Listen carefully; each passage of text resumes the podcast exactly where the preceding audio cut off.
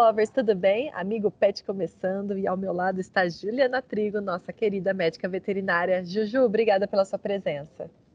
Ah, Ju, é sempre muito bom estar aqui com todos vocês. E adoro contribuir com a saúde dos pets, poder trazer informação. Estamos, estarei sempre à disposição.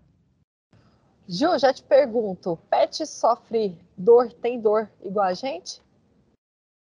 Tem. Embora eles não falam, né? Eles não conseguem vocalizar do tipo, olha, estou com uma dor nas costas, sabe? mas eles têm. E por muito tempo isso foi negligenciado, né? Por, por especialistas, por nós médicos veterinários, pelas pessoas. Como o, o pet ele não fala e, e às vezes é, por muitos anos os veterinários não ficavam atentos aos sinais né, que, que representavam a dor, foi negligenciado, mas Ju, já foi comprovado que eles sentem dor, sim, muito parecido com o do ser humano, uh, inclusive com relação à intensidade, que por um tempo também acreditava-se que a intensidade da dor para eles era menor, não, eles podem sentir dor com a mesma intensidade que a gente, porque hoje se descobriu que a neuroanatomia, né, ela é muito semelhante à nossa. Os mecanismos fisiológicos que, que, que relacionados à dor é muito semelhante ao do ser humano. Então, sim, os pets sentem dor e podem sentir dor intensa e insuportável como nós. Eu imagino que a dor vai afetar o dia a dia deles, né? O bem-estar, a qualidade de vida.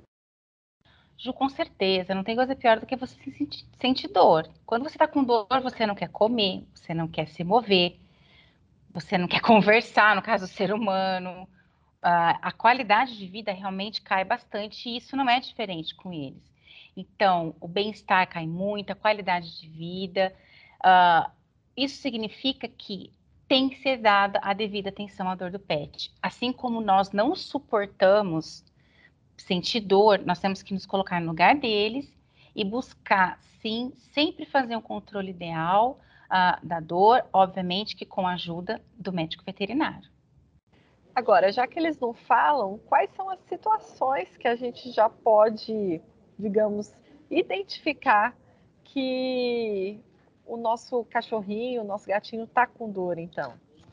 Existem várias, mas tem duas que eu quero dar um destaque que são bem comuns.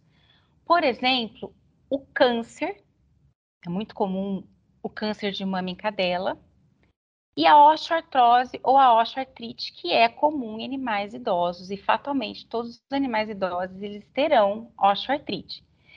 Então, existe um dado, Ju, que é, um entre quatro cães morrem de câncer, ou seja, a incidência é alta.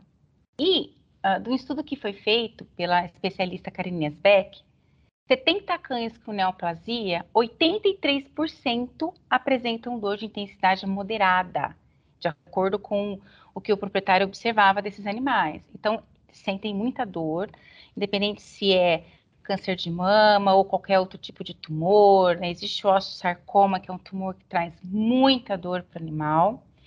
A osteoartrite é extremamente comum. Todo animal idoso ele vai apresentar uh, na sua, né, finalzinho da vida ou na fase senil mesmo, osteoartrite, que dói bastante e muitas das vezes ela é subdiagnosticada, Ju, porque as pessoas pensam o seguinte: ah, meu cachorro ele tá mais quietinho, tá mais parado porque ele tá velhinho.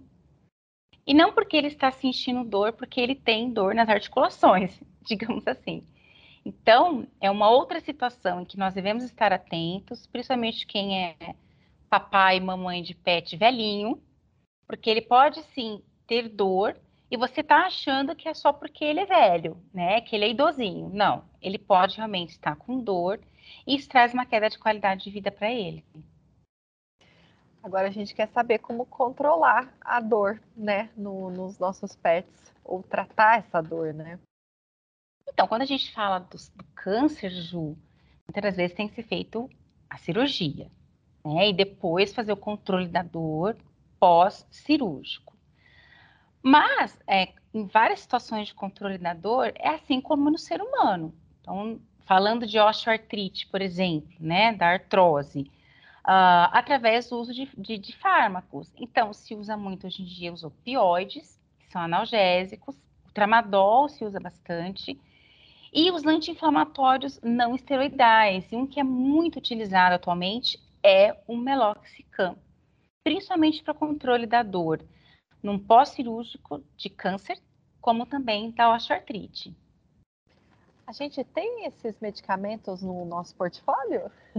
Felizmente tem. Nós temos a linha Maxicam. Na verdade, Ju, não posso deixar de comentar.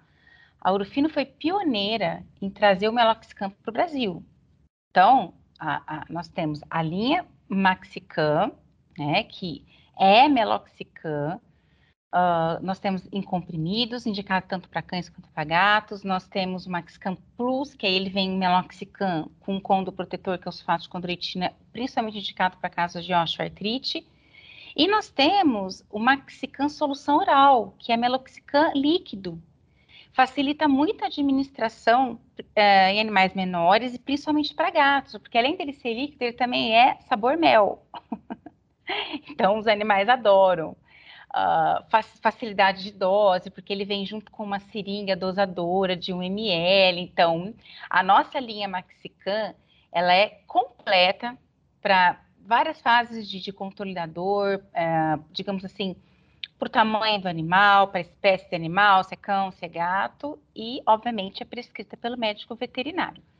Um outro produto que a gente tem em linha também, que é muito usado no pós-cirúrgico, e aí pode pensar também no pós-cirúrgico uh, do câncer, né, dos tumores, é o Azicox 2, que é, na verdade, o meloxicam associado com um antibiótico que é a azitromicina. Então, os colegas veterinários gostam muito de prescrever, no caso de pós-cirúrgico, por conta da praticidade, né? Já tem, na verdade, dois ativos num comprimido só. Ele é para ser feito uma vez por dia de três a cinco dias, então é um medicamento muito prático. Lembrando que também prescrito pelo médico veterinário. Juju, obrigada pela sua participação.